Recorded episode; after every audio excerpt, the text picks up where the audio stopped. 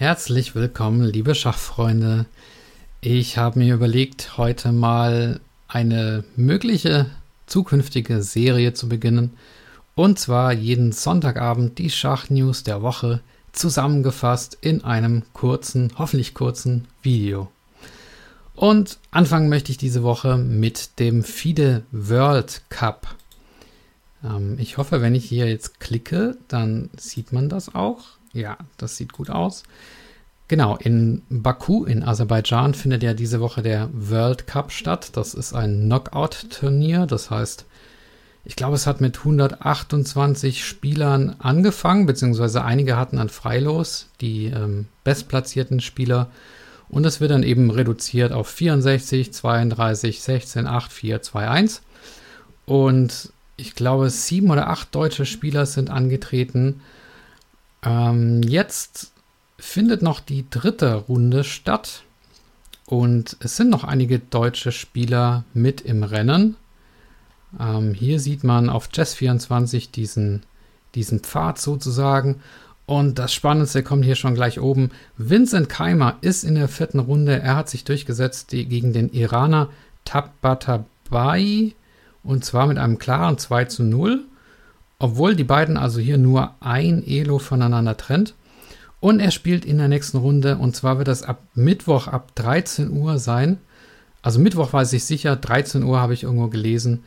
Mittwoch gegen Magnus Carlsen. Gegen keinen geringeren als die Nummer 1 der Welt. Und es sind aber auch noch andere Deutsche im Rennen, und zwar hier Rasmus Swane. Der hat hier den Chinesen Jing Zhao Tin bezwungen. Und weiter unten haben wir noch jemanden, und zwar Matthias Blübaum. Er muss allerdings noch kämpfen gegen den Inder Widdet.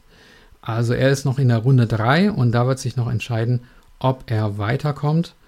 Und ich glaube, das war es schon, denn Alexander Donchenko hat hier verloren gegen Paham Maksudlu aus dem Iran. Und ja, das waren die letzten verbliebenen deutschen Teilnehmer. Schon weiter äh, vorne ausgeschieden sind Dimitri Kollas, Daniel Friedmann und auch Niklas Huschenbeet.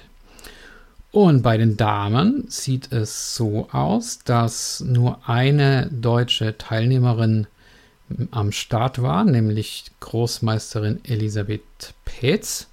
Und sie ist auch noch mit dabei, denn sie hat gegen Assau Bayeva, eine starke Spielerin, äh, ich glaube, sie ist auch Weltmeisterin im Schnellschach oder im Blitzschach. Ähm, gegen die hat sie gewonnen. Und jetzt, ja, hier sie, sieht man es, gegen Ju Wenjun wird sie antreten. Ähm, ist das nicht die aktuelle Weltmeisterin im Schach? Ja, ich glaube. Also gegen die Weltmeisterin. Das wird auch keine leichte Geschichte gegen äh, die Chinesin. Wir sehen es auch, es gibt Elo-Unterschied. Ähm, 64 plus 29, was gibt das? Keine Ahnung. Äh, 93 Elo-Punkte Unterschied. Aber chancenlos ist sie nicht. Hier die Musitschuk-Schwestern spielen dann noch gegeneinander. Auch eine interessante Paarung. Und äh, ja, also.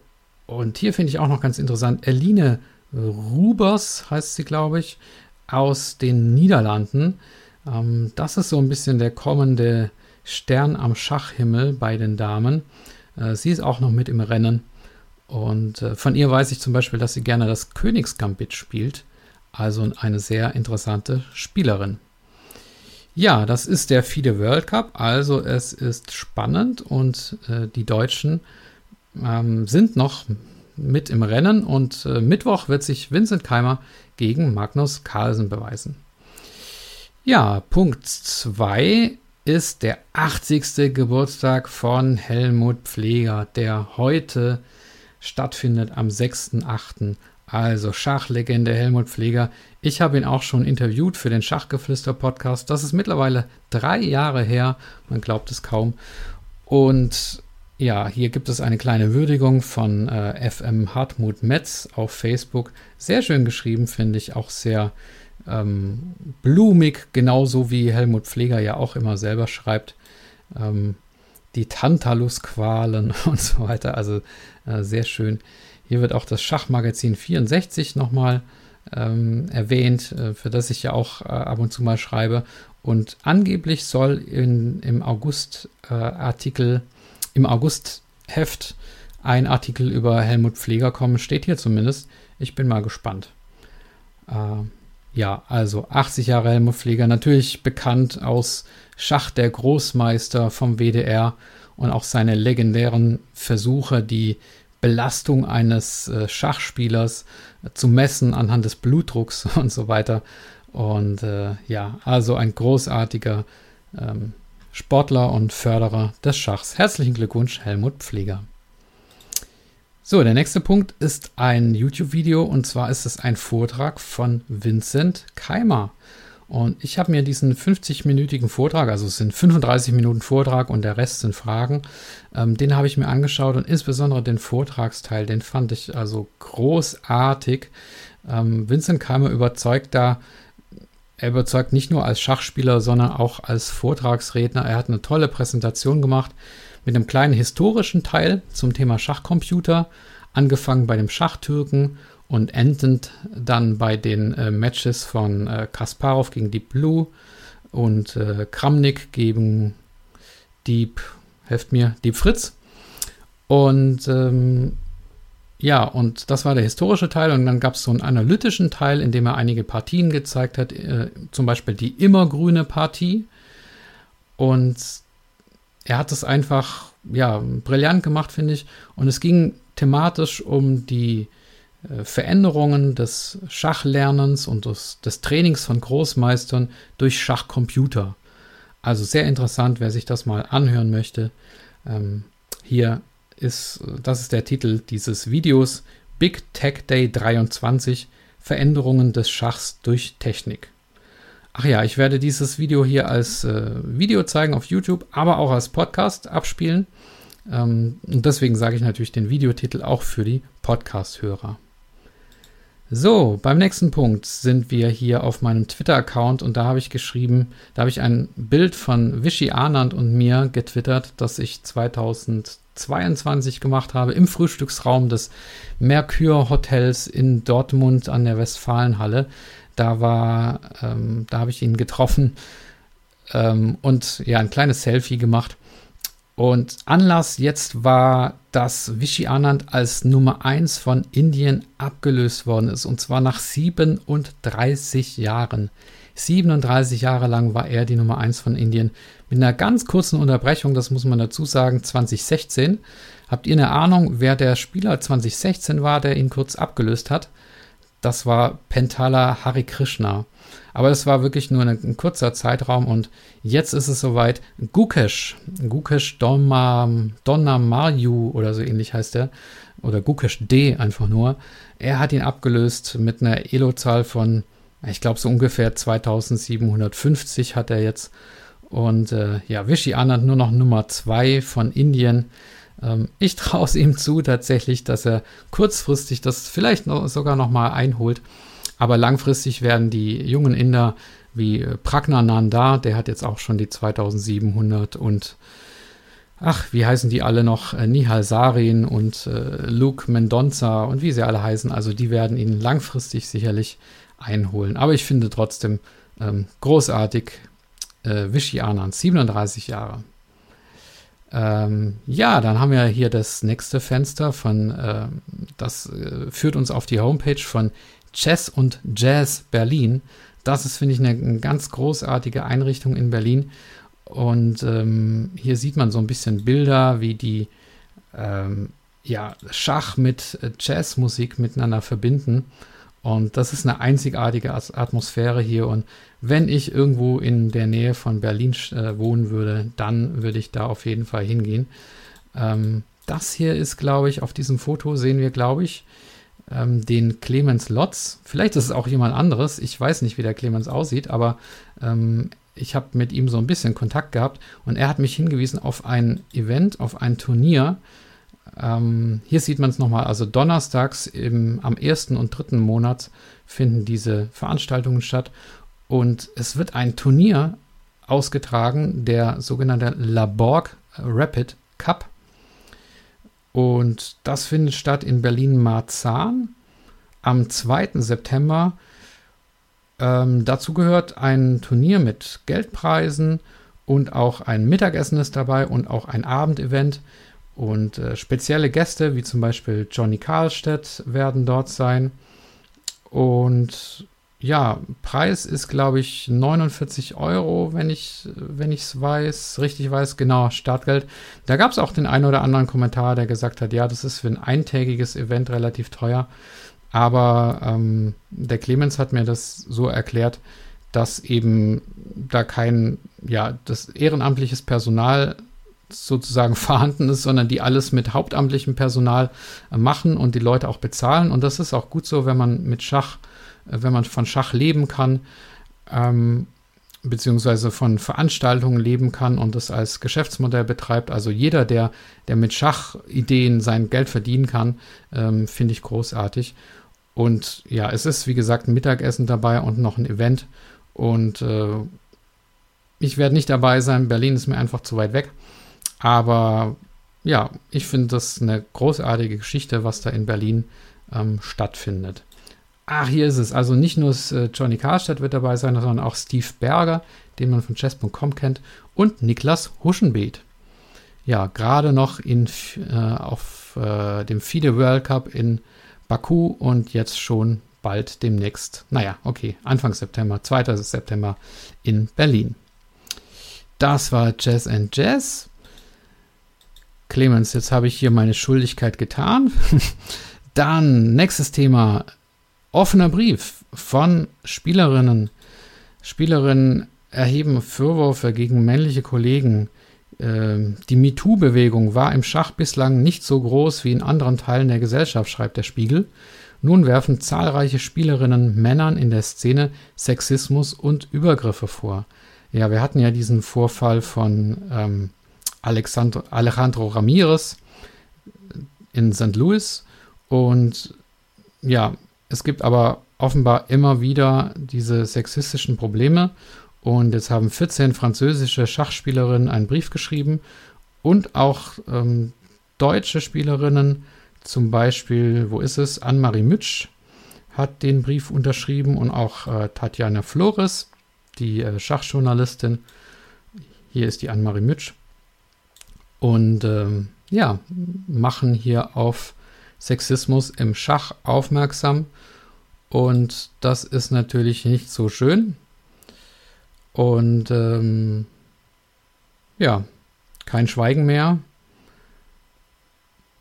Da äh, hoffe ich, dass das Thema zur Folge hat, dass es keine sexistischen Übergriffe mehr gibt in der Schachwelt, denn das wollen wir nicht. Ja, dann gehen wir weiter auf die Seite des Schachbundes. Da gibt es auch immer Neuigkeiten. Helmut Pflege wird 80, das hatten wir schon. Schulschach-WM in Kasachstan mit zwei deutschen Teams. Okay, wir wünschen Erfolg. Und dann gibt es eine Meldung zum Finanzuntersuchungsausschuss.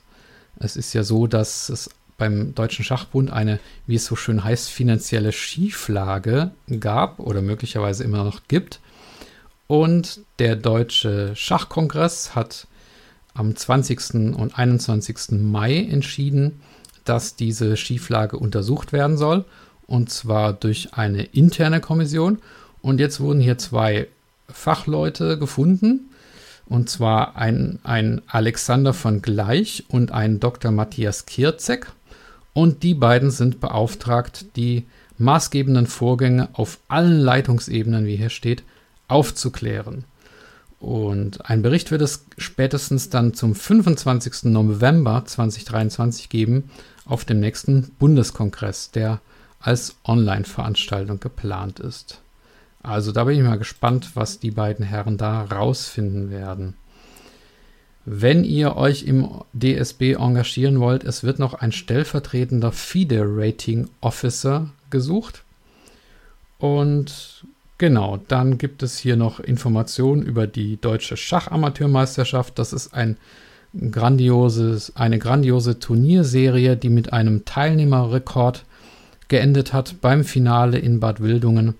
Also das war ein großer Erfolg. Dann Hagen Pötsch ist zum vierten Mal deutscher Pokalmeister geworden.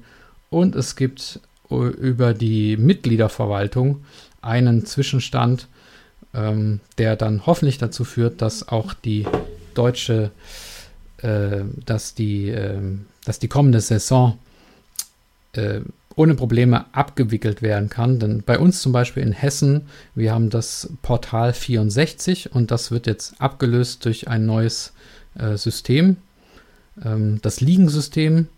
Ich glaube, das ist ein bisschen was anderes als dieses Mitgliederverwaltungssystem, aber beide haben irgendwie doch miteinander zu tun. Also ich bin da kein Fachmann, aber ich hoffe einfach, dass hier die richtigen Entscheidungen getroffen werden.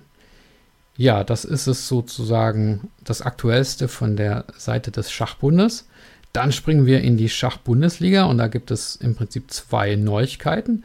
Das eine ist, ähm, dass Hikaru Nakamura, der ja, ist er gerade die Nummer zwei der Welt? Ich weiß es nicht. Auf jeden Fall ist er ein Kandidat dafür und äh, eine der populärsten Figuren im Weltschach. Großer Streamer und auch frisch verheiratet übrigens mit einer iranischen Schachspielerin. Ähm, oder ist sie Amerikanerin? Ich weiß es nicht, aber jedenfalls iranischstämmig. Äh, Hikaru Nakamura ist jetzt Mitglied der Bundesligamannschaft des Schachclubs Firnheim. Und das ist natürlich eine großartige Bereicherung für die Schachbundesliga, in der es aber Spannungen gibt, und das ist der nächste Artikel. Ähm, vielleicht zum Hintergrund, der ähm, Schachclub Kirchweihe hat sich rechtlich gewehrt gegen die Lizenzierungsbedingungen, die die Bundesliga sich selbst gegeben hat. In diesen Lizenzierungsbedingungen stand unter anderem drin, dass eben ein Mindestmaß an Nachwuchsarbeit erforderlich ist, um sich für die Bundesliga zu qualifizieren. Diese Nachwuchsarbeit möchte der SK Kirchweihe offensichtlich nicht erbringen und hat gegen die Vorschriften geklagt. Es gab einen Vergleichsvorschlag vor dem äh, zuständigen Schiedsgericht ähm, und man hätte ja meinen können, dass dann dieser Vergleichsvorschlag auch angenommen wird, sodass alle Beteiligten Rechtssicherheit haben. Aber die Mitgliederversammlung der Bundesliga hat sich gegen diesen Vergleichsvorschlag ausgesprochen. Und damit musste natürlich das äh, Schiedsgericht dann seine Entscheidung treffen. Und es kam, wie es kommen musste, nämlich das Schiedsgericht hat gesagt, diese Lizenzierungsregelungen der Bundesliga, die sind europarechtswidrig, sodass also nun, ähm, ja, was hat das jetzt eigentlich zur Folge? SK Kirchweihe hat gewonnen, das ist klar, aber was bedeutet das jetzt für die Mitglieder in der Bundesliga? Also Kirchweihe ist auf jeden Fall spielberechtigt. Und äh, es ist jetzt aber ein großes Chaos, weil viele andere Vereine sich jetzt berufen fühlen, auch die eigene Spielberechtigung geltend zu machen. Und äh, ja, es gibt keine, keine Sicherheit, keiner weiß, wer spielt in Liga 1, wer spielt in Liga 2. Gibt es vielleicht sogar zwei getrennte erste Bundesligen? Und ja, inmitten dieses Durcheinanders ist auch noch der Vizepräsident des Bundesliga e.V., Ulrich Geilmann, zurückgetreten und er hat hier eine Erklärung veröffentlicht auf seiner Facebook-Seite. Und ja, hier kann man die nachlesen auf äh, Chessbase. Und er schreibt, ich suche gerade mal dieses Wort irgendwo, er schreibt äh, Totengräber. Für mich sind diese Vereine die Totengräber des Schachsports in Deutschland. Also ist es jetzt auch tatsächlich noch so, dass die Mitglieder des, der Schachbundesliga e.V., dass die dann auch noch zahlen mussten oder müssen oder aufgefordert worden sind, ähm, Geld zu zahlen für diesen Rechtsstreit, weil dieses Schiedsgericht wohl äh, sehr hohe Kosten veranschlagt hat. Ja, also da bin ich mal gespannt, ob die Bundesliga sich wieder einkriegt, ob ja bis zur bis zum Start der Liga der ja auch irgendwann mal sein sollte im September, denke ich. Ob da bis dahin alles klar ist, auf der Seite der Schachbundesliga.de, ähm, ich schaue hier gerade mal rein, war zumindest bis vor einigen Wochen oder gar Tagen noch kein Spielplan veröffentlicht. Ähm, hier sieht man also noch die Spieltage der alten Liga. Ja, da wird gespannt sein, was das für ein Ende nimmt. Gut, das war im Prinzip schon aus meiner Sicht das Wichtigste der Woche. Ich hoffe, euch hat diese Art der Zusammenfassung gefallen. Ähm, schreibt es mir gerne. Ähm, natürlich möchte ich noch kurz hinweisen auf meine Internetseite schachgeflüster.de. Ihr könnt dort ähm, neuesten Podcast-Folgen abhören. Die letzte Folge ist äh, zum chinesischen Schach, das Xiang, Xiang, oh je, Xiangqi, so heißt es, glaube ich. Und es wird auch eine Folge mit Gerhard Köhler erscheinen und auch Ingrid Lauterbach und Klaus Bischoff, das äh, ja, Schachehepaar mit der DSB-Präsidentin und dem Großmeister, die sind auch demnächst zu Gast. Und mein Buch ist auch in Entstehung, mein Schachbuch. Es heißt äh, Der Schachbooster, die zehn besten Methoden zur Steigerung deiner Spielstärke. Es ist noch nicht erhältlich und auch noch nicht vorbestellbar, aber ähm, am 21. Februar 2024 soll es soweit sein. Und das letzte, worauf ich euch hinweisen möchte, ist noch der Schachgeflüster Leitfaden für Einsteiger und Eltern. Der richtet sich also tatsächlich an die Gruppe der Einsteiger und ja der Schacheltern. Der ist jetzt in zweiter Auflage erhältlich zum Preis von 9,90 Euro, auch über meine Webseite. Und genau, Schachturniere findet ihr auf schachtermine.com, falls ihr euch da erkundigen wollt, wo die nächsten Events sind. Also zumindest in Deutschland, schachtermine.com. Gut, dann ja, schauen wir mal, ob das hier jemand sieht oder hört. Und ich würde sagen, bis nächsten Sonntag. Tschüss.